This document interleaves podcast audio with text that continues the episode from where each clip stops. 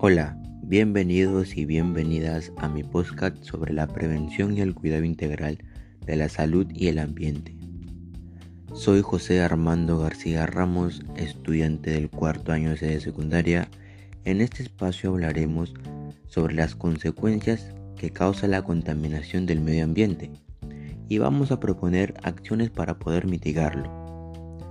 A continuación le voy a informar de qué manera estamos contaminando el medio ambiente. Nosotros estamos contaminando al usar desodorante en aerosol. Este producto no solo afecta a nuestra salud, sino también al medio ambiente, ya que los aerosoles contienen CFC, sustancia que provoca el agujero en la capa de ozono, así como también en la calidad del aire. Nosotros también contaminamos al botar basuras en las playas. Esto causa muertes en el hábitat marino. Tirar pilas en la basura también es otro contaminante. Esto contiene un mercurio, uno de los metales más tóxicos del mundo. Tardan en degradarse entre 500 y 1000 años y una sola de esta batería puede contaminar hasta 3000 litros de agua. Los incendios forestales son otras contaminantes. Producen daños ambientales por la destrucción de la cubierta forestal, muerte y huida de los animales, la pérdida del suelo fértil, avance de la erosión, así como también la desaparición de ecosistemas, los humos de, las fábricas e industrias.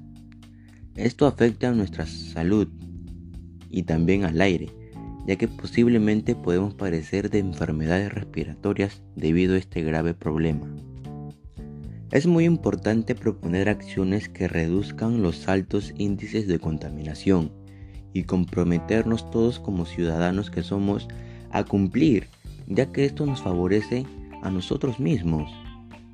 A continuación, les brindaré algunas propuestas de solución para ayudar al cuidado del medio ambiente.